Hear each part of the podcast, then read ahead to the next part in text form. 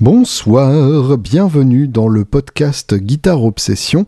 Je suis Julien Bitoun et je n'ai rien à boire puisque ceci est l'intro d'une interview absolument bouleversante. J'espère que ça vous plaira autant que ça m'a plu de la faire. C'est l'interview du guitariste de Her, Louis-Marin Renault. Alors Her, vous connaissez déjà évidemment si vous suivez ce podcast de près.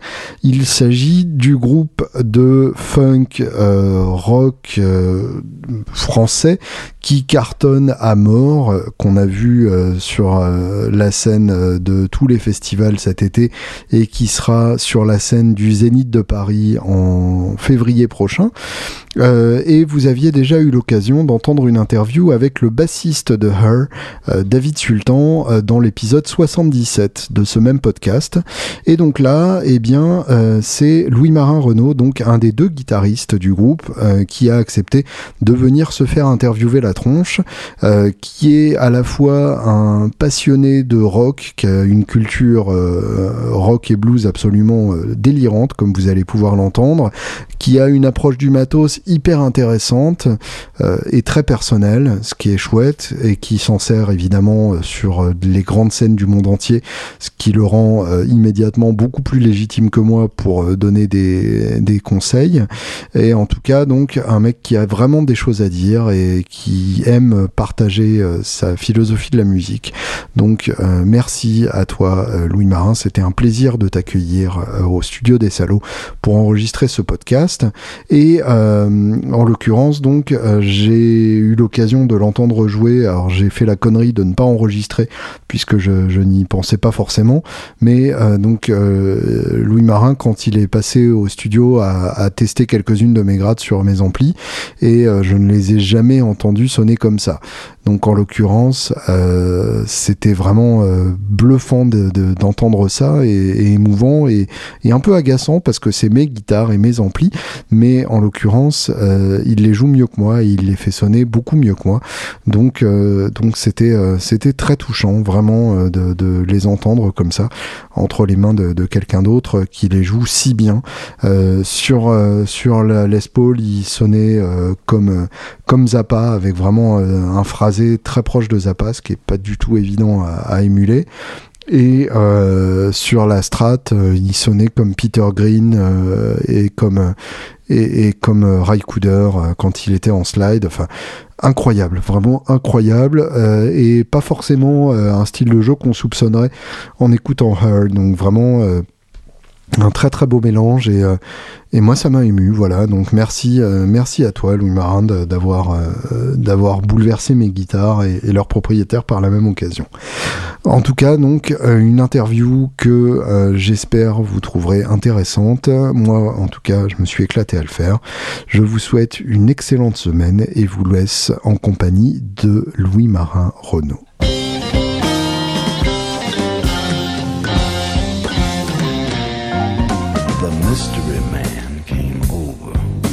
said, I'm out of sight. He said, for a nominal service charge, I could reach Nirvana tonight. If I was ready, willing, and able to pay him his regular fee, he would drop all the rest of his pressing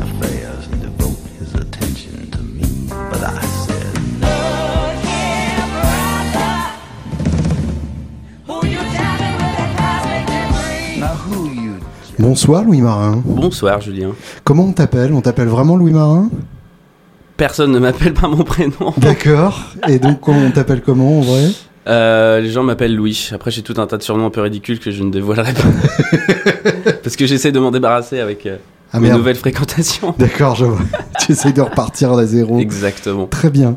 Euh, commençons à brûle pour point. Je vois que tu t'es ramené avec un t-shirt particulièrement cool. Ouais, et j'ai même pas fait exprès, tu vois. À l'effigie donc du bon capitaine. Exactement. Est-ce que tu peux nous, nous expliquer un peu ta, ta relation à Captain Biffard Parce que c'est c'est pas un artiste qu'on écoute euh, comme ça. C'est pas du tout venant, ouais. C'est, soit on rentre dedans, euh, soit on comprendra jamais, quoi. Ouais, il y a un peu de ça. Après, euh, ouais, j'ai commencé. Mon père m'avait fait écouter ça un peu parce que parce qu'il est, il était fan et fan des chansons un peu plus simples, quoi. Mm-hmm.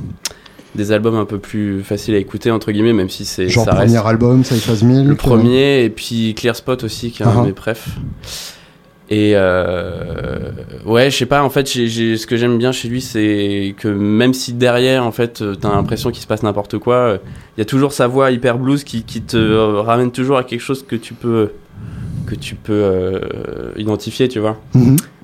Et après, quand tu commences à te plonger dans les, dans les parties de batterie, les parties de guitare, euh, c'est assez énorme quand même. Notamment les parties slide et la manière dont elles sont construites. Et c'est vraiment, c'est vraiment un truc de, un, peu un truc de, fou. J'ai une bonne copie de Trotmax Replica à la maison que j'écoute par petits bouts, tu vois. J'ai pas encore fait le truc du début à la fin. Ah bah se, taper les deux, deux d'un coup, c'est quand même physique. Il est pas facile, ouais. J'ai un original à la maison, mais je vois qu'il a été très très très très peu écouté. Il est comme neuf et ça ah. m'étonne pas. Mais je commence à, m'y mettre. Il y, a, il y, a, certaines chansons assez, assez, euh, assez, assez, cool là-dedans quand mhm. même. J'aime bien la production un peu roots euh, et les sons de guitare et tout pété. Euh. Et c'est marrant, effectivement. C'est vrai qu'on on parle souvent, quand on parle de Joe Slide, de, de, de Duane Allman, de George Harrison, de, gens comme ça. Et on oublie un peu vite les, les, guitaristes de Captain Beefheart au point qu'on que oublie carrément leur nom. Ouais, ouais. bah, notamment, Ray Cooder, qui était le premier. Ouais, Ray Cooder, qui, après le... pour le premier album. Après, euh, bah, ouais, comme il leur donnait des surnoms un peu, euh, il les obligeait à pareil partir de zéro et d'oublier leur identité et du coup d'avoir des surnoms pas possibles. Donc euh, le guitariste qui est assez ouf, qui s'appelle Bill Harker Lode, je crois, uh-huh. plus connu sous le nom de Zootrand Rollo et qui est un qui est un génie total, qui donne des cours maintenant, je sais plus où. ah ouais. Ouais. Des cours de gratte Des cours de gratte, ouais. Euh, à domicile, il a renié complètement cette partie-là de sa vie. Ah, c'est énorme Ouais. Et, euh, et c'est un, un, un, un, génie parce que c'est vraiment un des premiers à avoir utilisé à la fois la slide mais aussi en jouant naturellement, c'est-à-dire euh, hmm. pas tout le ah. temps que slide, avoir pas tout temps que en open mais à mélanger les deux un peu. Et ce qui en plus dans des accordages vraiment très très surprenant parfois. Et, du coup ça rend le, relevé des parties très très difficile et quand on le voit jouer ça en live on, on a vraiment du mal à comprendre ce qui se passe. Mais euh, une fois qu'on s'y met c'est vraiment ça ouvre vraiment des portes quoi. Une autre approche à, la slide mais c'est vrai que Duane Allman et tout ça c'est aussi une grande influence mais mhm. mais c'est plus facilement identifiable quoi T'as bossé toi beaucoup la, la guitare slide Ouais, ouais, à un moment donné j'ai bah, un des premiers trucs que j'ai fait en commençant la guitare, c'est. Moi, j'ai commencé en écoutant euh, vraiment les tout premiers euh, Stones, quoi. Vraiment tous les premiers mmh. singles. Euh, j'avais vraiment une compile qui était tous les singles euh, des Stones jusqu'à 70, quoi. Excellent, d'accord. Notamment tous les trucs avec Brian Jones. C'est ça? Comment? Out of Their Heads? C'est. Euh, ouais, ça fait partie de. Ouais, c'était un peu cette période-là, quoi. Avec tous les premiers trucs. Attends, c'est la, single collection voilà, avec la pochette en noir et blanc et en rouge dessus. Voilà, c'est ça. Avec Humphrey, notamment. Voilà, voilà. je vois. Et notamment, euh, un des premiers morceaux de, du disque, c'est une reprise d'I Wanna Be Your Man. Hmm. des Beatles avec un solo slide de Brian Jones qui est totalement euh, invraisemblable avec, un, son, mais qui est euh, qui est carrément ouais, qui est très proche du son de, de Captain Beefheart d'ailleurs oui oui hyper vicieux hyper vicieux dans son vibrato euh, oui oui je le vois tout à fait. Et c'est un, des sons les plus saturés qui, qui, qui, existait à ce moment-là. Quoi. Je crois que le morceau est sorti en 63 et c'est, uh-huh. c'est, du, c'est presque du, du, du, punk avant l'heure. Quoi. C'est, Donc ça, ça a été une grande, grande influence. Première fois que j'entendais de la slide euh, de ma vie. D'accord. Je crois que c'était aussi le cas de beaucoup de gens qui ont entendu le morceau quand il est sorti. Oui, clairement, bien sûr. Donc ça, c'était euh, une grosse première influence en slide. Après, euh, comme j'étais vraiment très fan compulsif des Stones, je suis allé un peu vers Mick Taylor, où j'ai vraiment commencé à, à voir comment les gars pouvaient faire des vraies mélodies et des trucs comme ça. Et Beatles, mhm. pareil, Harrison aussi, dans un autre style. On, parle de quelle année, là? Quand j'ai découvert ça Ouais je devais avoir 8 euh, ans peut-être. 8-9 ans. Et donc, euh, tu es né en quelle année?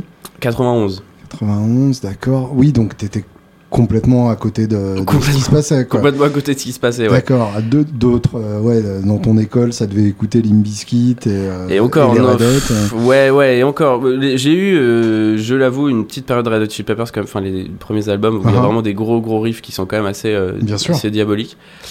Et j'avais un peu renié ça pendant quelques années, mais en fait, j'ai réécouté Blood, Sugar, c'est magique il y a pas longtemps. Et en fait, c'est quand même vraiment énorme. Et euh, d'ailleurs, euh, je, je, digresse, mais est-ce que tu as écouté les, les pistes séparées de Blood Sugar Sex Magic? Non, j'ai pas écouté as ça. T'as les pistes séparées de Frouchiante qui, qui circulent sur le, les internets. Ouais. Ça vaut vraiment le coup d'écouter ça. Ouais, parce qu'il En termes de choix de son, c'est carrément euh, très carrément. inattendu. C'est hyper agressif. Carrément. c'est très très beau. Ouais. Non, j'avais bien bien écouté cet album. Et puis, euh, ouais, c'est ça. Mais donc ma question, c'est euh, comment est-ce que euh, comment est-ce que tu te retrouves à écouter des musiques comme ça qui ne sont pas du tout de ton, ton époque? Bah en fait, on, on fait avec ce qu'on a. Déjà, c'était une époque où, bah déjà, peut-être les iPhones étaient existaient déjà, mais ils étaient pas du tout, Encore, pas du non, tout, non. du tout, du tout. aussi, L'iPod, il me semble que c'est 2000 ou 2001. Ouais, moi j'avais un iPod classique que j'ai 2003, toujours là. 2004, ouais. Et comment on se retrouve à, à écouter ça? Bah En fait, on... j'ai juste euh, pioché dans les disques de mes parents, quoi, mais sans forcément avoir de. de... Parce qu'ils avaient vraiment des goûts assez éclectiques quand même, malgré tout. Mon père écoute pas mal de. En tout cas, quand j'étais gamin, écoutait pas mal de tout ce qui était un peu jazz, un peu tordu. euh, Mmh. un peu Zappa. J'ai pas mis beaucoup, enfin j'ai mis un peu de temps avant de m'y mettre, mais mais lui c'était plutôt classique, jazz euh, et tout ce qui était un peu fusion, euh, jazzy, les soft machines, les trucs comme ça. Ah oui, d'accord. Donc ouais, Et ma mère assez c'était pointu. euh, plutôt Beatles, Stones, les trucs un peu plus classiques, mais il y avait quand même euh, quelque chose, je sais pas en moi, qui faisait que quand je chopais un disque, je chopais le bon, quoi. Je chopais Led Zeppelin 4, tu vois, ou des trucs comme ça. et au final, ce que les gens écoutaient au collège, c'était c'était du skyrock et du, Et du, oui. du rap un peu, un peu merdique, mais je pense que quand même un peu mieux que ce qui se vend maintenant, malgré tout, avec le recul. Mais euh, ouais, donc en fait, c'est ça, c'est. Je pense en ayant grandi en écoutant cette musique-là parce que mes parents l'écoutaient, mais ils m'ont jamais évidemment forcé à quoi que ce soit, tu vois. Hmm. J'avais juste envie à un moment donné de retrouver, de refaire ce chemin par moi-même et écouter ces disques sans forcément euh, que attendre que mes parents les, les mettent dans la, dans la boîte, quoi. Ouais, bien sûr. Et voilà. Et, après, et tu te souviens du moment où t'as où, où t'as écouté un disque et tu t'es dit c'est c'est c'est de la guitare, je veux faire de la guitare. Bah ouais, carrément. Bah le, le- vraiment pour moi le premier truc qui me qui marque, c'est le premier souvenir que j'ai, même pas musical, mais pro- le premier souvenir que j'ai euh, quand j'essaie de remonter le plus loin possible, c'est Mhm. vraiment de la musique, c'est les Beatles et Abbey Road. D'accord. J'ai l'impression d'avoir, euh, même euh, dans le ventre de ma mère, avoir entendu ce disque 150 fois avant, avant que je naisse, quoi. Ouais, je vois. Et, mais c'était pas tant les guitares, c'était plutôt les chansons et les Ouais, sons et les ambiances, quoi. C'est marrant, il y a euh, Mark Maron qui est, qui est un, un Ouais. mec qui fait des, des podcasts euh, aux. États-Unis, qui est un humoriste aussi d'ailleurs, Ouais, euh, qui a posté une interview de, de Paul McCartney là, il y a une semaine ouais, et, euh, et qui avait cette réflexion que à l'heure actuelle il y a une une partie du cerveau humain qui est consacrée aux chansons des Beatles. complètement, ouais. Vraiment, on a cette impression de, de les avoir toujours entendues, euh, qu'il n'y a pas eu d'époque où ces chansons-là n'existaient pas. Ouais, Elles se sont manifestées à une époque précise, mais ça a toujours fait partie de notre psyché. quoi. bah il y a un. Ouais, y a- ça rejoint un peu presque les, les grands euh, classiques de la musique euh, classique, quoi. Bien presque, sûr. sont, qui sont carrément dans l'inconscient. euh, On a l'impression que ça a toujours existé. Bon, c'est vrai que ça a toujours existé parce que même ça existait bien avant qu'on naisse, euh, toi et moi, mais, Hmm, mais, euh, mais ça a commencé à avoir la même pérennité, je trouve. On complètement. verra dans 200 ans, mais Ouais. à mon avis, c'est quand même parti pour. Et, et donc, c'est Abbey Road qui t'a vraiment scotché? Ouais, en termes d'écriture de, chansons, de sons, d'arrangement, c'est tout- tout- tous les chœurs et les trucs comme ça, les sons, c'est aussi ça qui m'a un peu intéressé à la production après. Au niveau son de grade, qui a tout à faire aussi. Ouais, ouais. Mais j'ai mis un peu plus de temps à. Comme du coup, c'est assez euh, très écrit leur partie de guitare. Mhm. Du coup, c'est moins facile de les aborder sans, sans les apprendre par cœur en fait. Je vois. On peut pas trop improviser dessus, euh, ça sert à rien parce que les chansons sont tellement bien arrangées. C'est pas des plans blues. euh, Voilà. ouais, ouais, bien sûr. Mais en termes de guitare, je pense que le premier truc qui m'est marqué, c'est bah, justement les tout débuts des Stones avec ce mélange. En plus, c'est que des trucs en mono. Ouais. Donc, et ils avaient plus ou moins les mêmes sons de guitare, les mêmes guitares les mêmes amplis. Mhm. Et ils jouaient tout le temps en même temps, mais avec des parties légèrement différentes. Et en fait, Mhm. c'était ce mélange des deux guitares en fait qui m'a. D'accord. Ouais. Et en fait, le but c'était d'essayer de, dès le début de la chanson, essayer de isoler une des deux guitares et de, de pas perdre le fil et d'écouter le son et jusqu'à ce que Ah. jusqu'à la fin de la chanson, essayer de relever cette partie-là puis l'autre. T'avais déjà une approche analytique. euh, Ouais, complètement. Ouais, complètement. d'accord. Mais je voulais vraiment savoir qui jouait quoi en fait, et c'est Yes. vraiment très difficile de, le- de, de le savoir en fait quand Bah on écoute ces disques-là. À moins de regarder des vidéos et tout, mais bon, il n'y en a pas beaucoup. Et c'est ça qui m'a. l'époque. Ouais. Et j'avais un, un ampli bien roots en plus, un truc, euh, sorte de torque à transistor, tout dégueu, Ah, mais poussé à fond. C'était vraiment, c'était très proche du son un peu crado qu'ils avaient. C'était pas mal. Ouais, Ouais, t'avais avais réinventé ta découverte de la distorsion. un quoi. peu, ouais, ouais. Et ta guitare, c'était quoi? Oh là, j'ai commencé par. euh, j'ai pas joué très longtemps avec, mais j'avais une euh, première guitare électrique, j'ai j'ai dû l'avoir quand j'avais 10 ans. C'était une Pacifica Yamaha. Mmh. Il y a nettement qui, plus s- dégueulasse. qui hein. sont vraiment pas les pires, Non, non, c'est clair. qui sont vraiment pas si mal que ça. Et, et très vite, euh, étant gros fan des Stones, j'avais vu un DVD où Keith Richards avait une magnifique euh, 355 rouge. Je me suis dit, et j'étais aussi gros fan de euh, Retour vers le futur, donc je me suis dit, ça c'est la guitare Ah. qu'il me faut. Et j'ai eu euh, pas tout à fait la même chose, mais euh, je, me baladais à La Rochelle, là où j'ai grandi, et, et j'ai vu une Epiphone Dot euh, à 400 Mmh. balles, Sunburst, et je me dis, bon, ça c'est ma guitare. Excellent. Et je l'ai eu. Et, euh, et je tourne encore avec maintenant. euh, je l'ai bien modifié avec mon père qui, est luthier aussi, mais, Yes. mais euh, c'était pas une des pires, quoi. Elle était pas faite en Chine, elle était faite en Corée du Sud ou je sais Mhm. pas quoi. C'était un- elle est vraiment bien, quoi. C'est une super gratte et le. Il y, a, il y a- ouais, il y a même des mecs comme Josh Homme, euh, des, des Queens qui jouent sur Ouais, une, une modifiée, Mm. effectivement. Donc ça a l'air d'être des bonnes bases de modif. C'était ouais. des super bonnes grattes et après changer électronique là-dedans c'est évidemment une tannée mais Ouais. ça valait le coup quand même. Et, euh, et puis en plus elle a une, elle a une gueule. euh, j'ai pas, j'ai jamais réussi à retrouver la même finition euh, que sur aucun autre modèle. Le- dans la teinte de Sunburst ouais, elle est vraiment rouge cherry un peu. Elle est super belle. Elle est pas Mmh. noire à la Fender quoi. D'accord. c'est un peu ma, c'est un peu ma vraie première guitare. C'est celle avec laquelle j'ai le plus joué je pense. Excellent. Et là, je l'ai prêté à David du coup parce qu'il il manquait une guitare. euh, il manquait une guitare euh, facile à jouer pour chez lui et comme j'en ai trop chez moi. euh, Je vois. Voilà. Et d'ailleurs, ouais, je, je sais pas si tu connais l'histoire de la, de, la, de la 355 rouge de Retour vers le futur.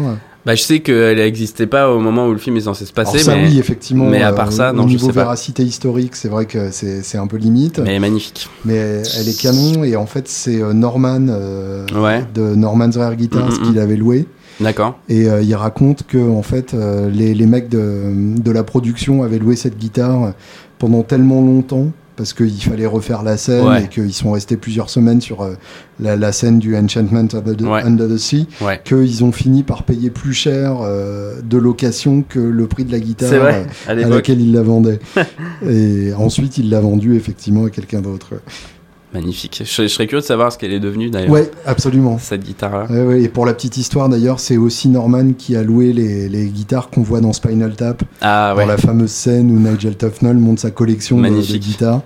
Donc, euh, donc voilà, ça vaut le coup d'être à, Hollywood rien que pour ça. Il est partout, ce-.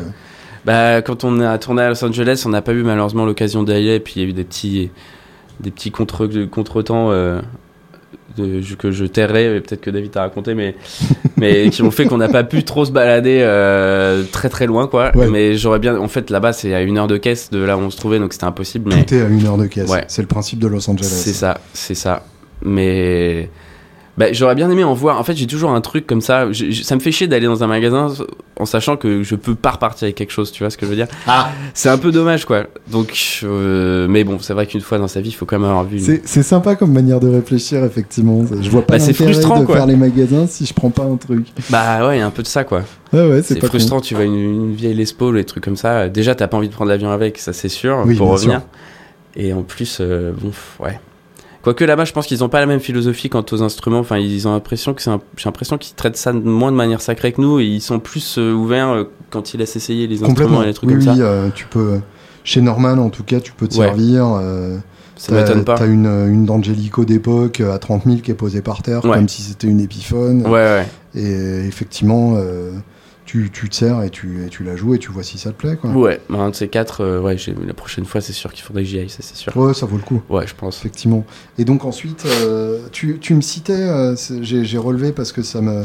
Ça m'excite profondément. Tu citais Harrison tout à l'heure. Mhm. C'est, c'est, euh, ça fait partie aussi des, des carrières solo que tu as explorées? Carrément. Bah après, ouais, ouais, complètement. Les carrières solo, bien sûr. Thing of Pass et la, celui d'après, Material World, là, c'est c'est des chefs-d'œuvre. Mhm. Et euh, le seul truc qui m'emmerde un peu, c'est la production sur certains titres, mais je Ouais. crois que je suis pas le seul.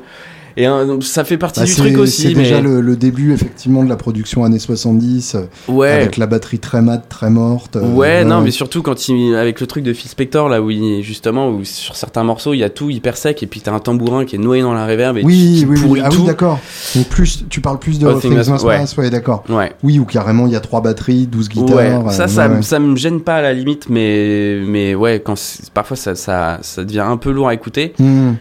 Mais en même temps, ça, il y a un côté massif euh, qui est que tu peux pas avoir autrement, quoi. Ça, Ouais. c'est Spector, on aime, on n'aime pas, mais Mais c'est, ouais, c'est vrai que j'aurais, euh, les chansons ont mérité peut-être un autre traitement, quoi. j'aurais donné assez cher pour écouter une version euh, déspectorisée de, de Ouais. Things Must Pass. Comme Ouais, ils l'ont fait d'ailleurs sur Let It Be. ouais. Ils ont sorti Let It Be Naked, où vraiment on entend Et bien encore, les il est instruments. pas même Let It Be, il est pas non plus pourri par il est Non, de cette non, non. manière-là quoi. Même tous les albums genre les deux premiers Lennon qu'il a produits qui sont euh, qui Grave. souffrent pas de ce problème-là quoi. Grave, ouais, ouais. Du bah, tout. euh, effectivement, un titre comme Mother, euh, c'est sec comme ça doit Ouais, l'être. complètement. tout à fait. Donc je sais pas si ça ça relève d'un manque de direction euh, d'Harrison ou je sais pas. C'est possible, ouais. ou Mais avec des chansons aussi- aussi plaire, hein, bien C'est de- possible. Ouais, c'est sûr.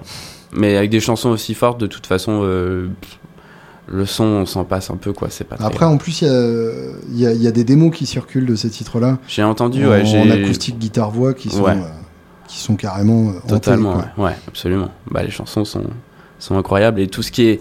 J'ai mis un peu de temps aussi à, à aborder euh, la manière dont lui jouait de la slide en fait. Mhm. Parce qu'au début j'étais un peu fixé sur le jouer en open tout le temps. Et donc un peu blues quand même. Bien sûr. Et, et lui il joue en standard et il joue que des mélodies, ce qui rend le truc hyper quoi. difficile. Et je m'y suis mis un peu euh, quand je me suis rendu compte que en bossant, en étant en tournée et tout, euh, j'étais obligé, euh, pour des raisons pratiques, de ne pas avoir deux guitares et d'en avoir qu'une seule et en standard. Bien sûr. C'est là que je me suis un peu, j'ai un, un peu fait de la rééducation sur mon style de, de slide et j'ai essayé d'apprendre à jouer aussi de manière aussi clean, mais, mais en standard, ce qui est pas toujours facile. Mhm. Et euh, ouais, mais ça c'est une grande influence. Et je, je sais que quand je, quand je produis mes chansons et que je fais des parties de guitare, que je le veuille ou non, ça, j'ai pas envie de faire des plans de blues sur des chansons pop en fait, ça m'intéresse pas. Pourtant, Mhm. naturellement, quand je prends la guitare, c'est ce que je joue tout de suite, tu vois. Mais quand il s'agit d'une chanson, euh, c'est plutôt vers, vers lui que je me tourne quand il s'agit d'arrangement de, de guitare, ouais. Tu, tu parles de tes chansons T'as Ouais. des, des projets solo Ouais, euh, bah pour l'instant, euh, on tourne tellement que c'est un peu difficile, mais ça Mhm. fait quelques années que le truc est un peu en, un peu en gestation, quoi, je dirais. Ou dès que j'ai un peu de temps, euh, j'essaie d'écrire un peu des chansons, mais c'est très. Je sais pas comment dire, c'est un peu ambiance. Bah, c'est hyper influencé Beatles, euh, Mhm. bien sûr, mais sans, sans faire du pastiche pour autant, parce que ça, a, ça a déjà été fait, quoi. Et beaucoup de Beach Boys aussi dans les harmonies, euh, Mhm. dans les trucs comme ça. Il y a pire. Ouais, il y a pire, c'est ouais, clairement deux de mes groupes préférés, donc, euh, donc voilà, j'essaye quand même de mettre un peu de rock là-dedans, mais j'ai l'impression qu'en fait, pour faire un truc un peu rock, ce vers quoi je serais plus tourné euh, naturellement à la guitare, c'est. J'ai l'impression qu'il faut un groupe en fait pour ça. Mhm. Tu vois, j'ai l'impression qu'il faut une alchimie entre plusieurs personnes. Et en fait, dans, le- dans le projet, je fais un peu tout moi-même. Tu vois, je fais le drum et les claviers et machin. Et donc, en fait, pour. euh, T'es un peu obligé d'avoir des chansons un peu déjà construites à l'avance pour, pour que ça ressemble à quelque chose. Et Oui, rock a un côté un peu accidentel, tu vois. Composer que- des grooves et des riffs tout seul, c'est c'est très compliqué. Ouais, Ouais, effectivement. et puis ouais. Et puis je me je, je, je me verrais pas chanteur de rock clairement quoi. Ah ouais? Non, Ça t'a jamais. euh, bah c'est un truc que j'adorerais savoir faire mais clairement je j'ai pas les capacités pour euh, Tu chantes pas? Je chante mais mais plus euh, encore une fois une grosse influence euh, Lennon à la voix quoi. D'accord. Donc pourtant lui chantait le rock très très bien. Mais un peu comme pour les parties de guitare, j'aime mieux avoir une mélodie et essayer de m'y de m'y coller, tu vois. Et je, je suis pas trop. J'arrive pas trop à partir dans des vibes, euh, tu vois, euh, comme un chanteur sait le faire normalement, tu vois, Mhm. où il, il a pas besoin forcément de d'avoir un cadre pour, pour, pour faire un truc bien, quoi. Ouais, bien sûr. Donc, euh, donc voilà, ça, c'est c'est en train de se faire. Je pense qu'à la fin de la tournée, je prendrai un peu plus de temps pour, pour m'occuper de ça. Mais, euh, mais ouais, en gros. Et tu sortirais ça sous quel nom du coup? Euh, j'ai pas mal réfléchi à ça. J'ai un, Mais du coup, ça va rejoindre le, le fameux euh, sujet du, du surnom. Ah, ah. Et, euh, et j'ai essayé de trouver un nom qui réunit mes, mes trois initiales et mon surnom. Mhm. Mon surnom, c'est Biquet, c'est débile, mais ça fait 15 ans que je me tarte ce surnom. Et je te jure, je te jure que même parfois mes parents m'appellent comme ça, sans faire exprès. Quand je suis entouré des potes qui m'ont appelé comme ça, et je te jure que ça fait 10 ans que j'essaie de m'en débarrasser, c'est Je impossible. vois. C'est mort, c'est fini. Et, Tu euh, seras biqué pour l'éternité. mais voilà, bref, ouais. Et mes initiales, c'est LMR, donc je me, je me serais appelé Elmer Biquet, ça me fait, ça me fait mal. Mais ça peut passer, qui sait, J'aime bien, ça fait punk euh, Ouais, c'est- 87. Un peu, ouais. Je verrai, mais euh, pour l'instant, il est pas trop tard pour changer, mais j'ai pas, j'ai pas réussi à trouver mieux pour l'instant. ce serait Elmer Biquet, M de Biquet. Ouais, truc comme ça. exactement, Là, on serait exactement, bien. exactement. mais faut- quand c'est dit à la française, c'est sûr que ça, ça, ça- c'est grillé, mais je pense qu'une fois que tu lis le truc écrit, machin, ça peut, peut peut-être faire la blague, mais Sur un euh, malentendu, ça peut passer. ouais, il est possible, mais bon, je, c'est qu'une idée pour l'instant. je préfère avoir les chansons avant et on verra après. Donc, tu as ton, ton épiphone euh, Ouais. flambante neuve. euh, Tu, Ouais. tu montes un groupe. Comment ça se passe hein? En fait, j'ai j'ai eu la chance de.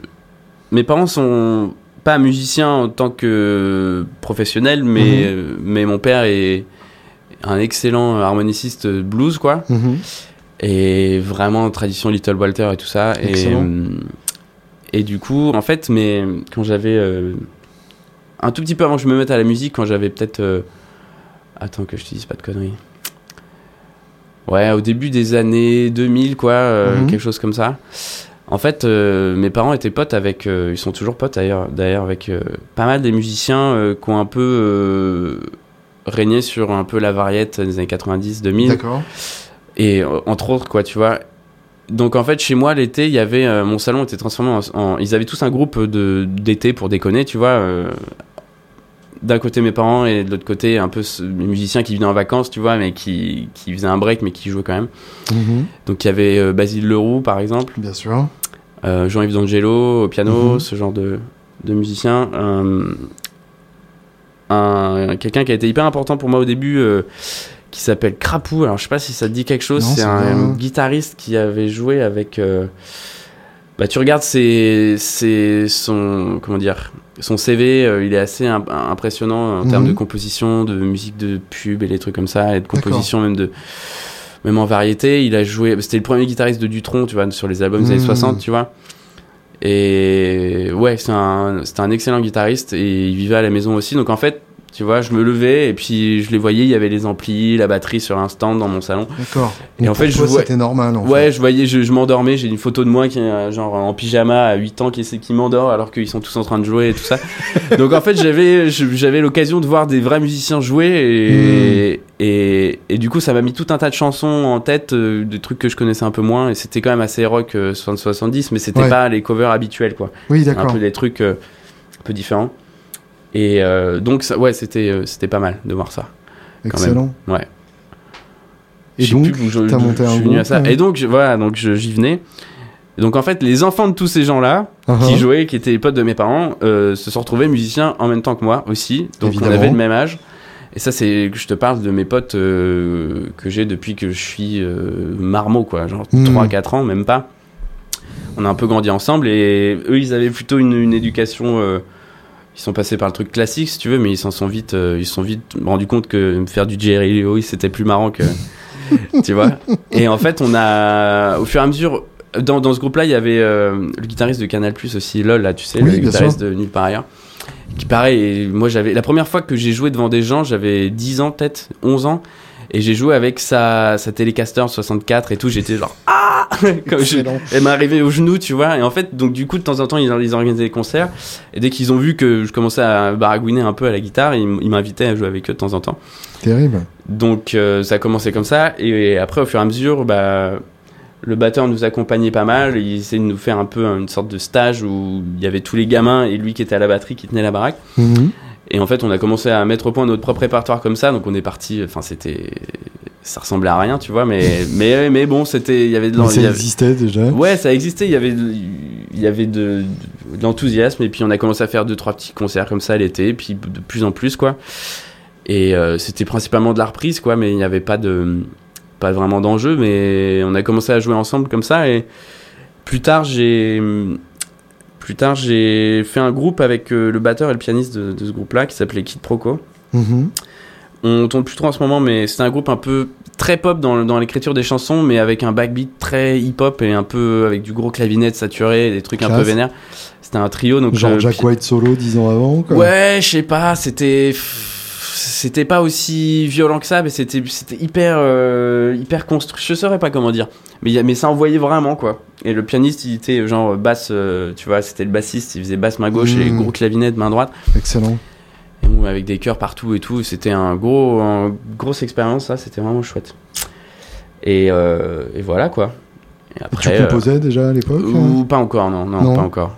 On a commencé à composer un peu ensemble, mais dans ce groupe-là, c'était principalement le batteur qui, qui, qui faisait tout, clairement. D'accord. Et, euh, et eux, en fait, habitaient tous à Paris. Moi, j'habitais euh, encore dans, ma, dans mon fin fond de l'île de Ré. du coup, les les perspectives euh, de musiciens professionnels étaient assez limitées là-bas. Hmm. Donc il a fallu que je passe mon bac, que je fasse mes, mes trucs d'études, machin, et que je parte euh, à Paris. Quoi. Alors tu tombes bien, c'était ma question suivante. euh, vu ce que tu décris, en fait, la musique a toujours été une, une évidence pour toi. Clairement. Est-ce que il euh, y a un moment où tu t'es dit, ce sera mon hobby et je vais avoir un métier normal ou... Je sais pas. J'ai l'impression que c'est tellement c'était tellement dans ma tête depuis longtemps que je me suis jamais euh, autorisé à me poser la question en fait. D'accord. Euh, si tu veux, euh, j'ai jamais été à la fois poussé dans un sens ni dans l'autre par mes parents. c'est cool. Ils, m'ont pas non plus obligé. Parce qu'en fait, quand, quand on t'interdit de faire la musique, c'est presque aussi dégueulasse que quand on t'oblige à en faire. Parce que t'as as hmm. plein de gens qui sont forcés à en faire et qui n'ont pas le talent pour ça, et sauf qu'ils en font depuis même avant qu'ils aient pu développer leur propre indépendance intellectuelle. Donc au final, ils, finissent par être malheureux et, des, souvent des pas très bons musiciens d'ailleurs en plus, parce qu'ils aiment pas ce qu'ils font, donc c'est logique. Évidemment. Et euh, donc en fait, ouais, la seule, je me souviens, la seule euh, petite contrainte, c'était qu'en fait j'avais euh, j'avais sauté une classe et j'étais fin d'année, donc en fait j'étais un peu jeune par rapport aux gens de ma classe. Mm-hmm. Et quand il s'agissait de quitter le lycée, tu vois, j'étais je sais pas si j'étais prêt prêt à, à, sauter dans le bain tout de suite et aller à Paris avec ma guitare, tu vois. Je comprends. J'aurais peut-être dû le faire, mais j'ai fait euh, une licence avant d'anglais, un truc qui m'a servi à rien, mais je me suis amusé. Et euh, j'ai vu des gens, je me suis éclaté à la fac, mais c'était pas, j'ai pas, j'ai pas fait énormément de musique à ce moment-là. Une fois que j'avais vu ça. pas devenu passionné de poésie euh, Non, bah non, j'ai appris plein de trucs d'histoire. J'ai, vraiment appris des trucs, donc ça m'a fait, ça m'a ouvert un peu l'esprit sur mhm. d'autres choses, mais mais, euh, mais j'aurais peut-être mieux fait de partir un peu plus tôt à Paris, mais en même temps, je, je, suis, je suis assez content de ce que, du résultat. Quoi, donc ça Et t'as as, l'impression que la, la, carrière musicale n'était possible qu'à Paris? Ouais, clairement. clairement. Bah oui, parce qu'en fait, j'ai en étant à la fac, j'ai toujours fait de la musique, mais j'ai je suis allé dans d'autres villes, genre Bordeaux et des villes comme ça. Et j'avais quand même un groupe là-bas avec des potes euh, de lycée qui était pas mal. J'étais batteur dans ce groupe. C'était un groupe de rock indé, euh, genre Falls, euh, tu vois. Mhm. Assez, assez, assez, cool. Classe.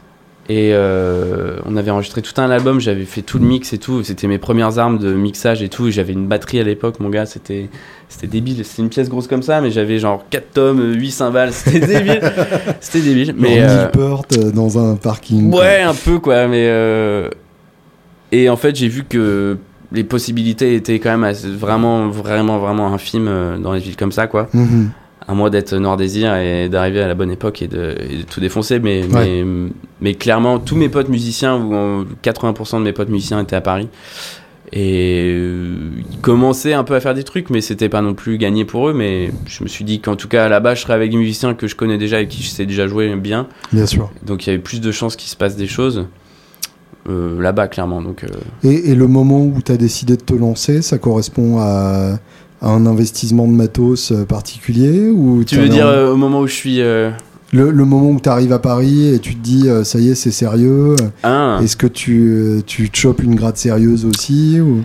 quand je suis arrivé à Paris, j'avais déjà.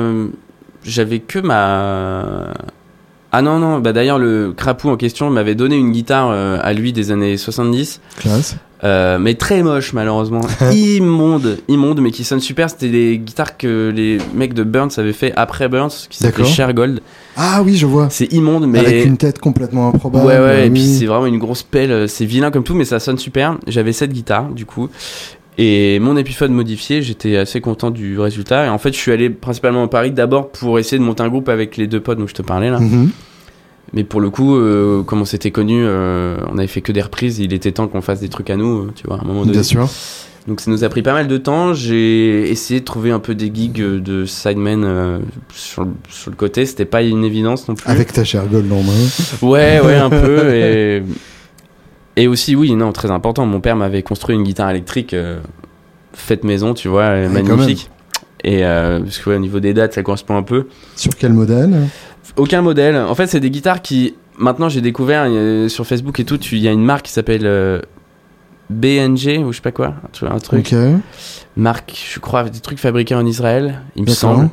C'est des guitares sublimes. Ah, BNG, euh, Ouais. la, la Little Sister. voilà, c'est ça. Oui, tu vois oui, ça? je vois. Et, euh, et en fait, je réalise que la forme qu'on avait dessinée avec mon père était très très semblable à celle-ci. C'est vraiment une forme de, de, de L0, tu vois, genre euh, acoustique, mais avec des ouïes et tu vois, creuse quoi. Et en fait, ça ressemble exactement à ce qu'ils ont fait après. D'accord. Et euh, ouais, ça c'est ça c'est une guitare du coup avec laquelle je pars en tournée avec eux du coup en ce moment. Génial. Et euh, non, mais j'ai pas, bah, j'avais pas de thunes, donc euh, j'ai pas acheté particulièrement beaucoup de matos. Bien Euh, sûr. Au fur et à mesure, j'ai commencé à, quand j'ai vu que ce qu'on commençait à faire euh, devenait un peu plus. bon, on était trois en fait, et les arrangements étaient assez compliqués. Et le claviériste, même s'il est génial, euh, au bout d'un moment, faire la basse et le clavier, ça limite, même s'il était. euh, je te jure, il faisait la basse au Moog, il faisait le clavinet wah d'un côté, il faisait des trucs, euh, c'était Dick Van Dyke quoi. Donc on a quand même. je lui ai dit, ok, je vais prendre des effets, des délais, des trucs un peu comme ça, histoire de, de lui laisser un peu euh, euh, se, se reposer quoi, parce que. Mais, mais ça s'est fait progressivement quand même. J'avais pas, la, j'avais pas le blé, donc j'ai commencé à donner des cours et des trucs Mhm. comme ça quoi. Voilà. Et tu te souviens des, des premières pédales qui t'ont scotché? Ouais, en fait pendant très longtemps j'avais joué euh, sans pédale, j'avais pas de pédalboard, j'étais vraiment genre euh, j'avais une wah qui marchait pas et mon ampli et ça me suffisait carrément Ah, ah. et mais c'est parce que je faisais peu de live donc pendant tu sais en live on t'as as besoin de passer d'un son à l'autre assez vite quoi euh, Bien sûr. et donc là, qu'est-ce que j'avais pris Euh, J'avais un peu, j'ai visé tout de suite des trucs genre euh, assez haut de gamme parce que je sais pas pourquoi. euh, je me suis dit, euh, je vais pas acheter 40 000 délais, je vais en acheter un qui sera bien. J'ai pris un Strymon, je sais pas quoi là, D'accord. Capistan et tout. Et mais je suis pas un expert en délai, juste de temps en temps, je m'en sers un peu, mais je suis pas. Il y a des gens qui construisent tout, tout leur style autour de ça. Mhm. Moi, je suis pas, je suis pas doué à ce point-là. Mais euh, C'est-à-dire pour toi, c'est juste un, c'est un un outil. En fait, moi, j'aime, en fait, j'aime, ouais. J'aime voir les effets à la guitare comme. euh, Parce qu'en fait, il y a toujours ce, ce fantasme, en fait, quand on, on pense un peu aux, aux guitaristes de l'ancienne école, tu vois, en disant, mais eux, avec un ampli et que dalle, ils arrivaient à faire euh, énormément de trucs. Ce qui est pas vrai, parce qu'il y avait toute la post-prod et, tout- toutes les reverbs qu'ils mettaient. En fait, c'était pas des pédales, mais c'était des, des racks et ils faisaient ça en studio. et C'était Oui, ou carrément des reverbs à plaques Voilà, voilà. une pièce entière. ouais. Et quand ils ont passé le- les guitares dans la Leslie, euh, par exemple Harrison, Clapton et tout ça, bah eux ils avaient pas une pédale, ils avaient une vraie Leslie, mais Bien au final, sûr. S'ils avaient pu avoir le même, la même, le même son dans, un petit, dans une petite boîte, ils l'auraient fait quoi. Évidemment. Donc, euh, donc ouais, moi ma philosophie c'était un peu d'avoir ce- cette idée de ce que les gens faisaient euh, à l'époque euh, en post-prod en fait, mais euh, à mes pieds quoi D'accord. en gros. Après, euh, j'ai j'ai eu ma période où il, fallait que j'ai un kit Hendrix nickel. Pourquoi je sais pas parce que je joue jamais euh, de, ni de reprise d'Hendrix ni quoi que ce soit. Ok. Mais il me fallait la vibe et la bonne first face qu'il faut euh, parce que j'adorais ce son. et Il fallait que je puisse l'avoir à mes pieds à un moment donné quoi. Excellent. Donc là, je suis allé chez Jam là qui qui La rétro vibe. euh, ouais retro vibe et puis euh, Et la, la fuzz Phrase. phrase qui est monstrueuse. Et j'ai acheté leur Treble Booster aussi là pas il y a pas longtemps qui est assez euh, assez incroyable. ouais, avec le coq euh, Ouais, dessus. ouais, ouais. c'est très très. euh, c'est comme si tu jouais dans un ampli euh, au bord du, au bord de l'explosion, quoi. C'est assez, assez ouf. Et ouais, pour l'instant, Ça, c'est des choses que tu peux concrètement utiliser en tournée avec Her. hein. Bah hum, oui et non Parce que en fait. un treble booster, c'est quand même très typé. Ouais, c'est très typé, puis ça sonne bien Et puis dans ça un ampli. condamne un peu le reste de ton pedalboard en fait. Ouais, il y a un peu de ça, mais ça marche comme les fuzz mieux quand même. Enfin, comme les fuzz face, en tout cas mieux dans un ampli qui est déjà un peu en train de souffrir. Ouais, bien sûr. Euh, après, là, du coup, en tournée avec eux, j'ai plus la fuzz face. J'ai un. J'ai une euh, Zivex euh, Masto, Mastotron, je sais pas quoi, la bleue là, que j'avais testé en studio avec euh, mon ancien groupe. Et j'avais adoré parce que là, tu peux vraiment euh, lui donner un côté gate et un truc comme ça, tu vois. euh, Mm. Tu peux faire. euh, Le côté velcro. Ouais, tu vois, et en fait, il y a un côté euh, où tu peux t'en servir avec d'autres pédales, où tu peux lâcher ta guitare et ça va pas partir en couille, euh, tu ouais, vois. je vois. Ça, c'est quand même pas mal. Et pour avoir des sons un peu plus Jack White, pour le coup, un peu plus contrôlés et Mhm. sans que ça soit la grosse, grosse bouillie hendrixienne qu'on adore, mais qui est pas toujours facile à. Bien sûr. Surtout dans un groupe comme Heur, quoi, qui, est- qui, qui viendrait peut-être un peu euh, comme un cheveu sur la soupe, mais. Ouais. Mais non, là, pff, actuellement, j'ai quoi? J'avais une voix euh, jam, mais euh, j'ai acheté un autre truc pour essayer. euh, qui est une sorte de réplique de Maestro Boomerang, Hmm, D'accord. tu vois? Qui, que j'ai foutu dans. J'ai acheté le circuit, j'ai foutu ça dans une Crybaby euh, morte. Ah, que- classe, hein, d'accord. Et en fait, ça sonne monstrueux. En fait, c'est la voix qu'utilisait Frank Zappa, et pour moi, c'est le meilleur joueur de wah-wah de tous les temps. Ouais, Et en fait, le. qui s'en servait plus comme un filtre. comme un euh, filtre et très, avec une amplitude très euh, très euh, légère quoi mais, mais Ouais. ça donne vraiment un Ah, quand et- t'écoutes, ouais, Peaches and Regalia, par exemple. ouais euh, ouais toutes sortes La de manière dont, dont c'est filtré à la voix, c'est hyper intéressant. carrément donc ça je vais partir avec là pour le pour la prochaine pour le prochain bout de tournée ensuite j'ai quoi? J'ai un compresseur Vampler je crois Mhm. Ego euh, qui est là histoire de dire hein, parfois j'ess- j'essaie de voir s'il me sert à quelque chose il est assez léger mais c'est pratique pour un enfin il n'y a pas trop de cocotte dans ce que je fais mais ça donne un ça ça met une sorte de comment dire de glaçage un peu sur le son qui est pas mal Hmm. et puis ça quand je fais de la wah parce que j'en fais sur un ou deux morceaux j'en fais pas mal ça, ça a tendance à un peu à couper Ça un peu les pics, et ouais c'est pas mal Donc tu la mets après le. Enfin, tu Ouais, mets le compresseur après la voix. voilà ouais, ouais. D'accord. Après, j'ai la vibe, la Treble Booster. Je m'en sers sur un morceau comme vraiment pour avoir un, un truc un peu de gain, parce que y a des, la plupart du temps, je suis en très très clean. D'accord. Et, et ça me donne un peu, un peu d'attaque. un peu. Et je m'en sers aussi comme coupe, parce qu'en fait, le, le gain, il est euh, à midi. Dès que Mhm. tu le baisses, en fait, ça, ça baisse ton volume euh, de base, en fait. Tu vois ce que je veux Mhm. dire? D'habitude, quand le pédale est à zéro, c'est le gain normal, tu vois. Enfin, c'était au même volume que quand tu Le l'éteins. Unity Game, ouais. Voilà, et là, du coup, il y a un morceau où il faut vraiment que je sois très très très peu fort avec un son un peu filtré, coupé, et du coup, je, le, je baisse ça, donc c'est pas mal. C'est drôle euh, comme utilisation du coup. Ouais, bah c'est. Ouais, c'est- je- je- je- pour tout te dire, je, l'ai foutu sur le pedalboard principalement parce que je venais de l'avoir et que j'étais jamais chez moi et que je voulais quand même trouver un moyen de m'en servir un Ouais, peu. temps. Il y a ça, après toutes les Strymon, euh, Lex, euh, Capistan et la déco, qui est un Mm. cul de pedalboard qui est monstrueuse. Et voilà quoi. Ouais, c'est pas mal. Ouais. C'est un beau système. Ouais. Et du coup, je crois savoir que tu sors sur, un, sur deux magnatones. Alors j'aimerais bien avoir deux magnatones. J'ai, euh, j'en ai acheté un. D'ailleurs, j'ai regardé une, une démo que tu avais faite avant de, de sauter le pas, tu vois, parce qu'en fait, il y a très très peu de démos de cet ampli. Ouais. Et donc il y en a une que tu avais faite et j'avais bien, bien. Avec la prise stéréo euh, à deux micros, c'est ça? Voilà, ouais, ouais. J'avais bien adoré euh, le grain de ce truc. Et euh, mais pareil, une fois- en fait, il est, j'aurais dû, bon, j'avais pas l'argent, mais j'aurais, ils m'ont fait quand même une belle réduc. J'avais, j'aurais dû prendre un peu le modèle plus puissant parce que là, il y a vraiment pas beaucoup de clean pour les volumes sur lesquels on, on est euh, quand on joue avec Heur. Et, euh, et mon deuxième ampli, c'est un Ampeg GVT avec un D'accord. 50 watts euh, avec un, un, un cannabis Rex à l'intérieur qui sonne monstrueux. Mmh, classe. Et là, pour le coup, c'est son clean euh, magnifique, euh, pas non plus Fender, mais très euh, un peu chirurgical, mais super super beau. Assez raide, ouais. ouais, Ouais. ouais. C'était bien ces séries-là. Ouais, euh, Finalement, euh, ça coûtait pas cher. Non, non. Moi, j'ai acheté l'ampli flighté à 500 euros entre Ouais. entre une balance et un concert à l'arrache en Bretagne. j'ai fait vas-y, je prends ça. Et euh, pour tous les sons Stone, c'est monstrueux, mais bon, pareil, là, j'en joue pas, donc. Euh, mais ça me donne une belle, belle contrepartie clean, euh, ça me donne une attaque très franche avec, avec l'autre qui est bien Et compressé, t'es bien t'es en permanence sur les deux amplis. Ouais, Tu alternes pas. Ouais, certes, euh, parfois un délai part dans un euh, et Mmh. pas dans l'autre. Euh, mais en gros, ouais, ils sont toujours là. C'est plutôt un, vraiment pour avoir un- une attaque clean et un, et un sustain, une compression un peu de, du Minatone en même temps, quoi. Et ton parc de gratte? Euh, mon parc de gratte, écoute, je suis parti en tournée. J'avais un ancien groupe avant qui s'appelait Theo Lawrence and Arts. Qui s'appelait, pardon Theo Lawrence and Arts, c'est un, truc- Mhm. un groupe de soul euh, avec lequel on a, je fais pas mal mes armes quand même, en mix et même en, en arrangement, guitare et tout. un chouette groupe. Et euh, donc là, je partais que avec l'Epiphone tout le temps parce que c'était un peu mes premières tournées. Les, les conditions étaient pas toujours au top, donc tu vois, je voulais pas partir avec des grattes. la gratte faite maison. Ouais, c'est ça, ça me, ça me disait pas trop. Et puis là, comme on est quand même un peu mieux, euh, mieux organisé euh, pour le coup, donc là j'ai décidé de la prendre quand même parce que ça m'embêtait trop de la laisser, euh, tu vois, prendre la poussière quoi. Mhm. Donc là en ce moment j'ai trois guitares sur scène. D'accord. C'est le premier, la première fois que j'ai autant de guitares sur scène, c'est un peu débile mais c'est drôle. À Là, 3, j'ai- on est loin du niveau Oui, débile oui. quand ouais, même. Ouais, ouais, Mais tu vois, c'est déjà loin par rapport à ce à quoi je m'étais habitué. Mais... Donc là, j'ai une Greco euh, des années 80, une Les Paul 3 micros euh, avec Bixby et tout le merdier, tu vois. Black truc. Beauty, Black Beauty, euh, genre, genre Jimmy Page, quoi. Enfin, excellent. plus ou moins la même, quoi. Avec tout un câblage à l'intérieur. J'ai changé les micros, changé le câblage.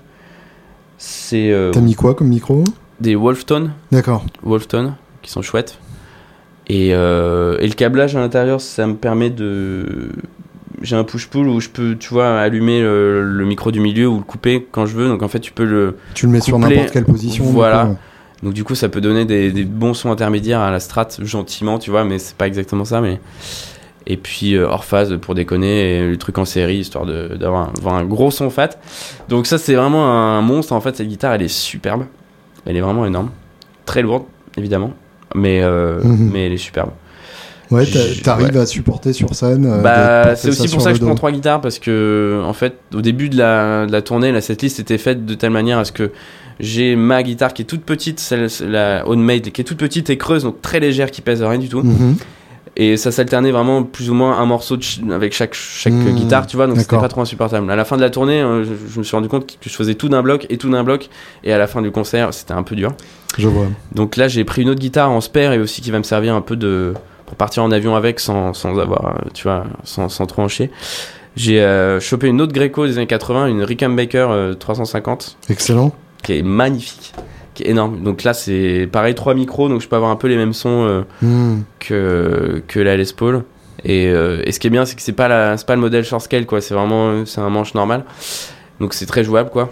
Ils l'ont copié, mais en corrigeant. Bah, ils euh, ont, c'est- Rickenbacker dans les années 80 a fait un modèle euh, comme ça. D'accord. Juste la même, même gueule, euh, même taille, mais juste manche un peu plus long. Donc là, c'est tout de suite euh, Beatles, tout de suite euh, Creedence, euh, ça sonne monstrueux. Ouais. Donc j'ai pas encore, j'ai- je viens de la recevoir là, donc je commence à jouer un peu dessus et elle est, elle est vraiment incroyable. Et donc je pars en tournée avec, euh, je vais la tester bientôt quoi. J'ai pas encore fait de concert avec, mais ça va être ça le, le parc guitare. Tu, euh, tu fais souvent euh, des, des achats euh, de gratte euh Non, en fait, Non. C'est un peu débile, mais la première guitare que je me suis achetée moi-même avec mon argent, c'est la, la, la- la Les Paul Custom là. D'accord. Euh, parce que bah, d'un sens j'avais déjà une, une guitare avec un humbucker, euh, mon Epiphone qui, qui sonnait super, j'ai mis des Seymour Duncan Antiquities dessus et ça sonne Mhm. super.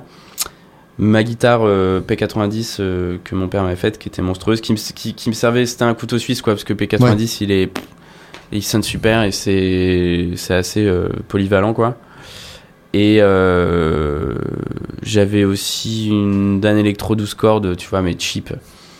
Mais que mon père m'avait offert aussi. euh, On l'a- tous eu à un moment ou à Ouais, un autre. mais elle est pratique en studio en fait.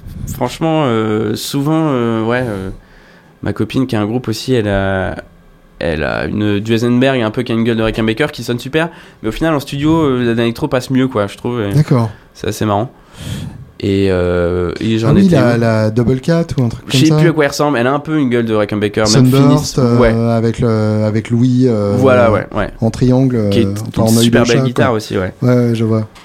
Et euh, j'ai perdu le fil. J'en étais où?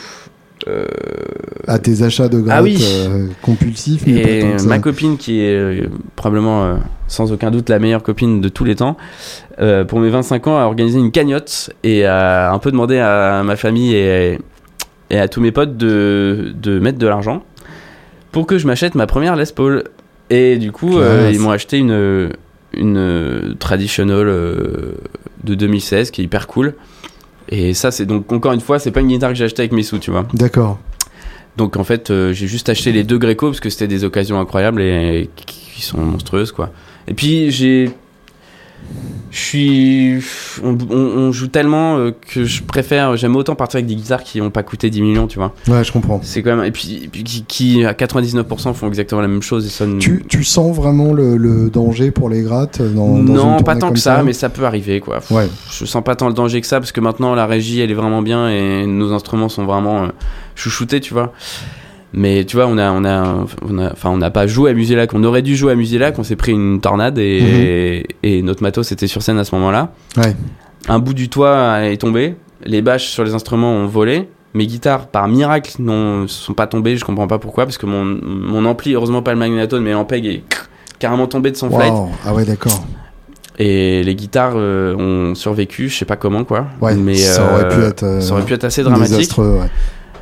Et bon, ça, tu peux pas le prévoir. Et puis en plus, euh, il y avait tout un, tout un délire de, de, de- Les pompiers nous avaient interdit de monter sur scène. On pouvait même pas constater l'étendue des dégâts parce qu'en fait, c'était encore dangereux d'y aller. Hmm. Donc en fait, pendant. En plus, après, il fallait qu'il fasse venir un huissier pour constater tous les dégâts. oui, pour les assurances. Donc en fait, on n'a pas vu notre matos, on a entendu plein d'histoires d'horreur Oh. sur notre matos. En Oh plus, c'est la tombé de mon côté de la scène, évidemment, parce que Ouais. ça serait trop drôle. Et euh, ça serait trop simple sinon. Et du coup, en fait, on était, euh, bah, on savait pas à quoi s'attendre. Donc une, deux, trois heures passent euh, entre l'huissier machin qui contrôle tout. Donc on s'est dit putain, mais quand est-ce qu'on peut aller voir à quoi ça ressemble? Au final, l'ampli euh, en PEG qui est probablement fait en Chine, mais qui, qui est vraiment très très bien d'ailleurs le GVT parce que il est tombé, donc il marchait, pas de Mhm. problème. Il avait déjà subi une chute assez importante avant dans la tournée. Ah ouais, quand même. Ouais, on était au Botanique à Bruxelles et tu sais, c'est des. Faut marcher vraiment très très très entre la rue où t'arrives avec ton matos et, et, euh, et la scène. Il faut vraiment traverser tout un truc assez chiant avec plein plein plein de marches en, en pierre, vieille pierre, donc un peu, tu vois. euh, Ah oui, vraiment pas fait pour. Quoi. pas fait pour et puis un peu un peu usé par le temps tu vois donc Mm. euh, pas tout à fait euh, à niveau quoi donc on met le flight de, de l'Ampeg juste là tout en haut des marches puis bon bah il commence à rouler quoi et t'as 10 marches en pierre hautes comme ça qui- l'ampli fait, Oh la vache. Ah il ouais, fait je sais pas combien de vols planés et heureusement qu'il a fait de mal à personne parce que c'est un truc public donc t'as des Bien enfants t'as des trucs ça aurait pu être dramatique et il a marché sans aucun problème le soir même donc je- donc c'est probablement une très très bonne très très bonne Ouais.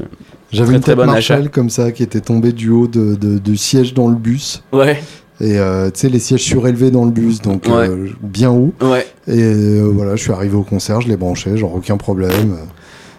T'as t'as des trucs comme ça. Bonne surprise, ouais. Vraiment indestructibles. carrément Et pour, pour revenir un tout petit peu en arrière, comment t'as rejoint Heure du coup?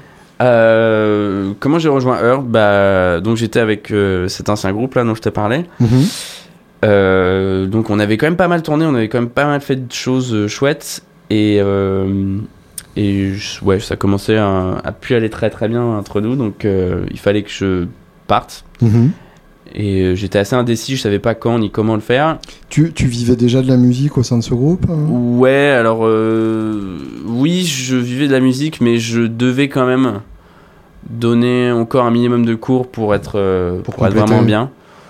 Parce que euh, il y avait pas mal de dates, mais il y en avait quand même moins, et donc c'était pas exactement les mêmes conditions et tout. Donc Je comprends. il fallait quand même que dès que je sois, dès que j'étais à Paris, je, je donnais des cours quand même. Mhm.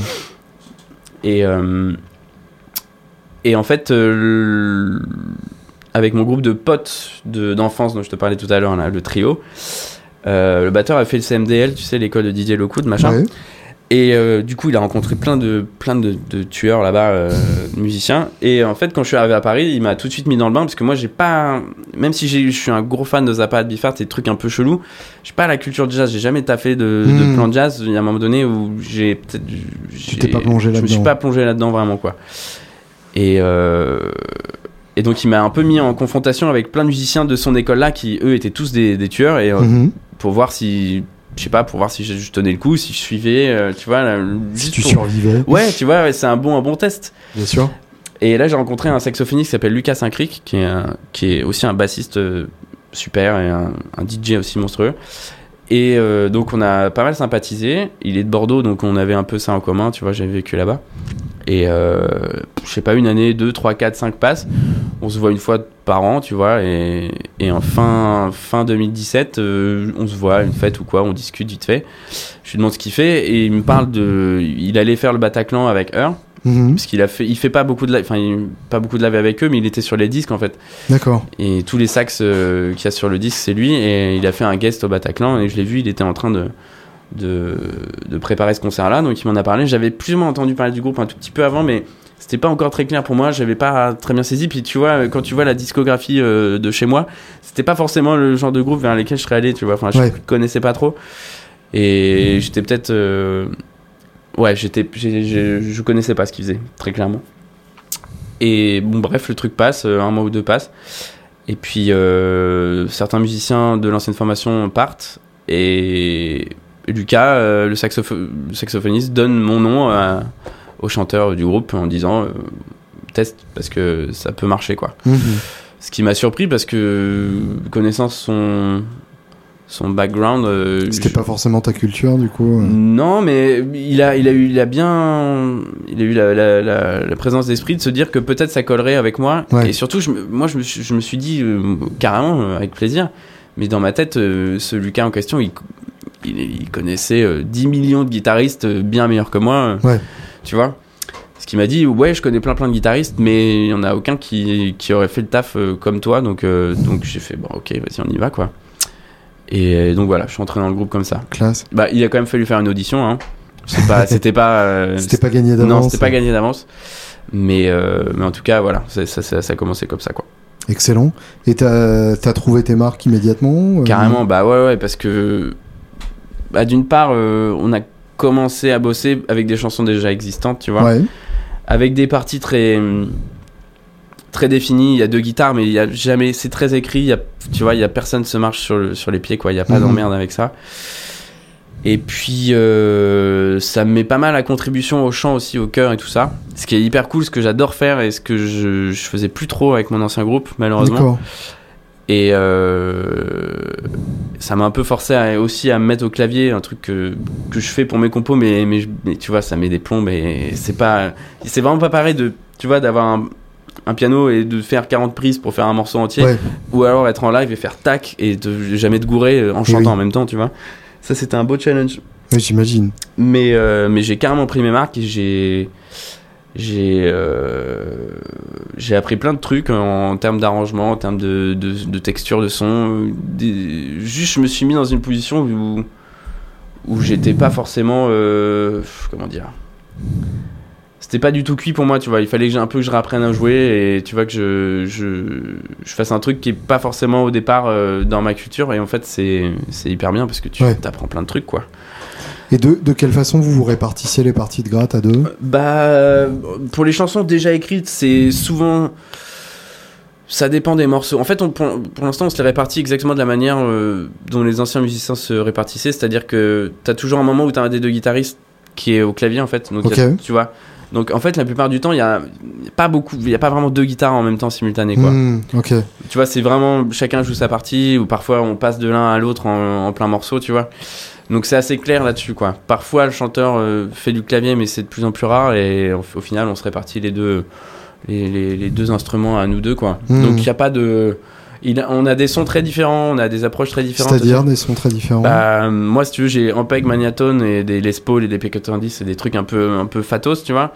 Et euh, lui, il joue sur euh, deux, un Princeton et un Bassman 100 avec des mhm. Squire, des Telecaster et Strat. Donc c'est un, son beaucoup plus cristallin, beaucoup ah plus clair, tu vois. Et en fait, ça se complète super bien. Et, euh, et lui, euh, quand, quand on fait des nouveaux morceaux, pour le coup, lui, il a vraiment euh, carrément bossé son jazz. D'accord. contrairement à moi. Donc, même dans son approche des accords, un peu des, tu vois, des, des voicings et des trucs comme ça, il a il a, il a vraiment plein de trucs à raconter, quoi. Donc c'est chouette. Il joue sur une Squire télé Ouais, avec des, des micros changés, je crois, mais. Euh, Excellent. ça, ça, justement, et je voudrais euh, finir là-dessus, c'est un, un, aspect qui m'intéresse vraiment, euh, parce que tu, tu représentes la, la génération suivante. Ouais. par rapport à moi, on n'a pas tant de différence que ça, mais. Non, non quand même, je suis, je suis entre les deux en fait, et j'ai cette sensation que quand je t'écoute, en fait, le, le matos vintage ne, ne t'émeut pas tant que ça oui et non, en fait, c'est. C'est. Si, je, enfin, je, je suis un peu geek de ça, tu vois, mais. Comment dire Plus en termes de prod, quand, quand je suis allé avec mon ancien groupe dans un studio qui s'appelle Black Box à Angers, Bien sûr. qui est un, truc monstrueux, tu vas là-bas, t'es es au musée, mais t'es pas, t'as pas non plus l'impression que t'as pas le droit de toucher au truc, tu vois. Mhm. Et en termes d'ampli, euh, clairement, euh, enfin, le meilleur truc. Euh, bon, dans l'ordre, il y a vraiment le, le Fender mini tweed là, de 1949, là, un prototype, tu sais, avec deux potards, c'est un son monstrueux. Le petit champ 600. Ouais, une sorte de truc, c'est incroyable. Il y a ça dans les amplis que j'ai eu qui sont monstrueux. Il y a un iWatt 100 des années 70 qui est mhm. le, le, ou le deuxième meilleur ampli que j'ai jamais eu. et le Magnatone. Mais au final, j'aime autant. euh, c'est déjà c'est très très cher. Bien sûr. C'est très très chiant à entretenir. Mhm. C'est pas toujours très fiable. Et euh, et ce qu'on y gagne au final est, est pas exponentiel par rapport au prix que ça coûte et, et à l'emmerdement que c'est quoi. Et d'autant plus quand tu pars en tournée, j'ai envie d'un truc qui bon Magnatone c'est vraiment un super bel ampli tu vois. Bien sûr. Et c'est pas vintage pour autant, mais, mais, pff, mais quelque part, euh, au moins je, je sais que je peux partir en tournée avec et sans, euh, sans me prendre trop chou, tu vois. Je, En je de- parlais surtout de tes grades. Des euh, guitares. par rapport au Greco, euh, Bah, pff, malgré tout, on a une guitare qui est quand même. qui a plus de ressemblance avec les vrais Les Paul des années 60 que les Les Paul Gibson de maintenant, je trouve. Ouais. Même au niveau des, du choix des bois, de la- de- du vieillissement des bois, parce que Mhm. c'est quand même des guitares malgré tout qui ont 40 ans, quoi. Oui, bien vois sûr. Et les bois étaient. Ils Putain, avaient des stocks de, qu'elles ont déjà 40 elles ont 40 ans. Merde. tu vois et elles ont des ils avaient des stocks de bois du Brésil et tout ils avaient des super beaux Mm. trucs c'était parfois du vernis nitro machin donc c'est quand même beaucoup plus proche d'une vraie vieille Les Paul que ce qu'ils font maintenant Mhm. du coup euh, et puis puis ça coûte euh, tu vois pas grand chose donc euh, Ouais. Donc euh, je suis hyper content de partir avec ça en tournée ça me prend pas le chou et quand j'aurai du fric à dépenser j'en ai dépensé beaucoup en matos hein, tu vois Mhm. j'ai acheté, euh, si j'ai acheté une, une caisse claire aussi euh, à l'ancienne, une vieille Slingerland des années 60 qui, D'accord. qui là, et c'est c'est un peu une folie, mais c'est pas grave, c'était. C'est c'est la meilleure caisse claire que j'ai jamais entendue de ma vie, donc il, faut, il fallait que je l'ai pour mon futur studio, Je comprends. obligatoire. Mais non, en termes de guitare, pff, c'est hyper onéreux quoi. Donc je, je- euh, je vais attendre d'avoir vraiment euh, passé un cap, euh, tu vois, professionnel avant de devenir collectionneur. Mais, Mais ça fait partie de tes envies pour ouais, j'ai un côté un peu comme ça, mais il faut que ce soit fonctionnel, il faut que ce Ouais. soit, tu vois, il faut, il faut, il faut que ça soit utile, quoi. J'ai pas envie d'avoir à, tu vois, à pleurer si ma ceinture a rayé la guitare, tu vois. Enfin, j'ai pas envie de vivre dans cette crainte-là, tu vois. Donc, T'as une gratte de rêve. Une gratte de rêve, euh, ouais, bah, en fait, ouais, carrément. Je, mais, euh, je suis plus Gibson que Fender à proportion, mais peut-être Mhm. une bonne Esquire, ça fait pas de mal quand même. Mais euh, non, j'aime bien les. Tout ce qui est. j'aime bien les SG Special, tu sais, avec P90, je trouve ça assez cool. J'aime bien. pff, ouais, les Les Paul Custom, mais celle que j'ai, elle est tellement. pff, elle est tellement irréprochable que j'ai l'impression de déjà avoir la, la vraie, quoi. Ouais, je comprends. Et euh, j'aimerais bien tester une vraie vieille Les Paul une fois pour, pour voir vraiment à quel point c'est jour et la nuit ou si c'est juste euh, un, un truc un peu euh, dans la tête, quoi, une illusion. Mhm. Mais pff, ouais, à part ça, non, je crois que je suis assez bien avec ce que j'ai, quoi. Ouais. J'ai envie d'avoir. La, la Rickenbacker que je viens d'avoir, elle est très cool parce que ça me permet d'avoir un son qui est ni l'un ni l'autre, qui est un peu, un peu différent, tu vois. Ouais, et qui a pas été tant exploité que ça, effectivement. Ouais. Ouais, mais qui est Ouais, quand même assez identifiable malgré tout, tu vois. Bien sûr. Donc, euh, donc je vais voir ce que ça va donner là-dessus. Mais euh, on verra plus tard. Mais pour l'instant, je suis largement bien avec ce que j'ai, clairement. Et donc, en fait, si je, si je t'entends bien, t'as pas eu tant que ça accès à ces instruments-là. Non, pas T'as pas vraiment. eu de burst entre les mains. Non, t'as- non, non, j'ai jamais eu l'occasion de. Ça, ça me ferait marrer, tu vois. Hmm. je serais comme un gamin parce que c'est sûr que dès que je prends une guitare clairement le premier truc que je joue ça va être Stepping Out tu vois donc il me faut une guitare comme ça il me faut une guitare comme ça pour tester tu vois mais euh, mais bon quand j'avais le Treble Booster et le, le Magnatone et la Les Paul ça marchait enfin ça faisait carrément le taf C'était pas mal, quoi. Ouais. donc euh, pour l'instant ça m'ira on verra plus tard quoi Pour terminer, trois albums sans lesquels la vie n'aurait pas de sens. bah, Abbey Road clairement Ah, ah. euh, Abbey Road euh, Pet Sounds et je dirais euh, je sais pas un, Zappa quoi peut-être One Size Fits All ou un truc comme ça On est pas mal. ouais normalement ça me prend beaucoup plus de temps pour faire cette liste mais là je, je Non, réponds bien. tac au tac Merci, Biquet. merci merde c'est bon c'est mort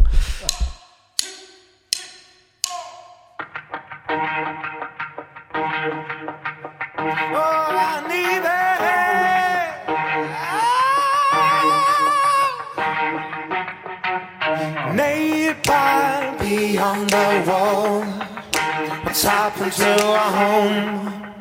We live amongst the rockets. Rockets I used to own. Underneath the dome, land in a playground.